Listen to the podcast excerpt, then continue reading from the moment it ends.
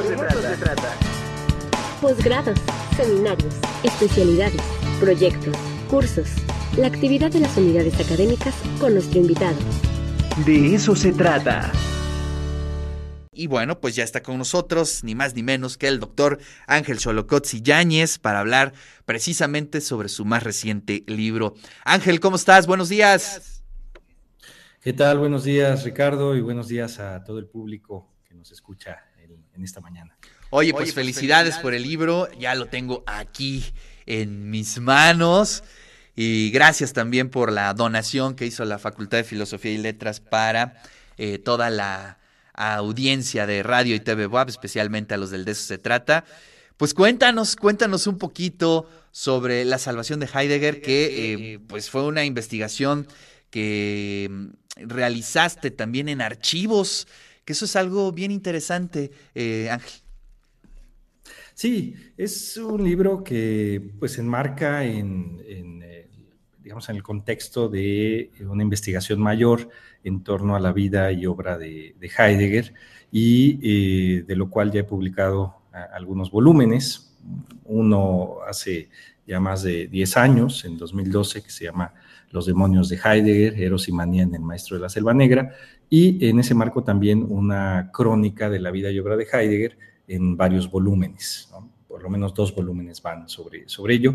Y eh, esta inquietud surgió a raíz del desconocimiento que hay sobre la vida eh, de Heidegger eh, por diversos motivos. Quizás el más conocido, pues es la participación que tuvo bajo el nacionalsocialismo como rector de la Universidad de Friburgo en 1933-34 y su afiliación al eh, Partido Nacional Socialista hasta el final de la, de la guerra. esto, pues evidentemente, ha repercutido en la difusión eh, del trabajo eh, filosófico que se, ha hecho eh, con, base, con base en él. y ha habido, pues, evidentemente, mucha polémica y mucha discusión, muchísimos volúmenes, muchísimas páginas que se han escrito sobre este, este asunto de la relación vida y obra, ¿no? ¿Qué, tanto, qué tanta interacción y cómo se, puede entender esa correlación. Entonces, en el caso de Heidegger es eh, particularmente interesante, eh, pero el principal problema que encontramos es la falta de documentación. Eh, por esta situación, por cuestiones personales, pues toda esa documentación no era accesible, no, incluso no se había terminado de publicar la obra completa, faltan dos o tres volúmenes de esos 100, 102 volúmenes programados. Eh, las cartas se han ido publicando poco a poco eh, y a la vez también eh, se ha ido dando acceso a diversos archivos. también se han, se han, tenido que rastrear muchos documentos y muchas cartas, porque no, no, están concentradas en un solo archivo. Entonces, bueno, ha sido, ha sido un trabajo de, de, varios años en los que hemos estado ya diversos investigadores inmiscuidos y eh, pues eso ha sido parte del trabajo que, he hecho. Y eh, este libro que ya llevaba un tiempo ahí cocinándose, por lo menos cuatro años, que fue, eh, surgió con base en un artículo y a partir de ahí la, se llevó a cabo la ampliación de ese, de ese artículo hasta convertirse en el libro que este, hoy estamos eh, presentando y que acaba de, ser publicado en la editorial Bonilla Artigas. Eh, se trata de un periodo eh, muy interesante porque es el periodo después de la Segunda Guerra Mundial y lo que ocurre con, con, con, Heidegger, especialmente el gran colapso que tuvo a finales de 1945, principios de 1946, y que tiene que ver precisamente con un ajuste de cuentas con lo acaecido y con la participación que tuvo en el nacionalsocialismo. Eso eh, queda, queda claro. Eh, y las consecuencias que derivan de, ahí, ¿no? Un cambio de vida, un cambio en torno a las relaciones eh, académicas, las relaciones con la universidad, la prohibición docente a la que es sometido, la búsqueda de otros espacios para seguir siendo maestro, el interés ya por publicar finalmente, eh, la, comienzan las primeras eh, ideas en torno a la posible eh, edición de una obra completa, como va a ocurrir posteriormente. Entonces, es un periodo muy rico que había sido poco estudiado por los motivos que ya señalé, especialmente la falta de documentación. Y ahora ya hay, mayores elementos para eh, dar a conocer eh, todas estas relaciones que eh, estableció, todos estos contactos, que son riquísimos, ¿no? todo, este trabajo con, los franceses, por ejemplo. Hay, hay, hay, algo que señala uno de sus alumnos más queridos, Hans-Georg Gadamer, que dice que Heidegger regresó a Alemania a través de Francia. Y efectivamente, eh, eh, precisamente por esta, esta situación, Heidegger estaba vetado, se había hecho a un lado, y los franceses, entre ellos Jean-Paul Sartre, lo rescata, ¿no? lo dan a conocer, lo difunden y comienzan a invitarlo. ¿no? Entonces, en 1955 realiza el primer viaje a, Francia, ahí se encuentra con Jacques Lacan, se organiza un, un, coloquio en, su homenaje que lleva el título de 10 años de Heidegger en Francia, eh, y eh, comienza la difusión del, trabajo que se va a extender después a otros países eh, y después, por supuesto, Alemania nuevamente. Oye, interesante, y además, necesario, Ángel, que podamos liberarnos de mm, los lugares comunes a veces. Y es decir, yo en, charlas, en pláticas, en gente que, digamos, no es especialista, eh, se deja de pronto llevar, ¿no? Por esos eh, momentos o por esas falsas eh, impresiones en torno a la participación de este filósofo como rector en el, en el, periodo, de este nazi.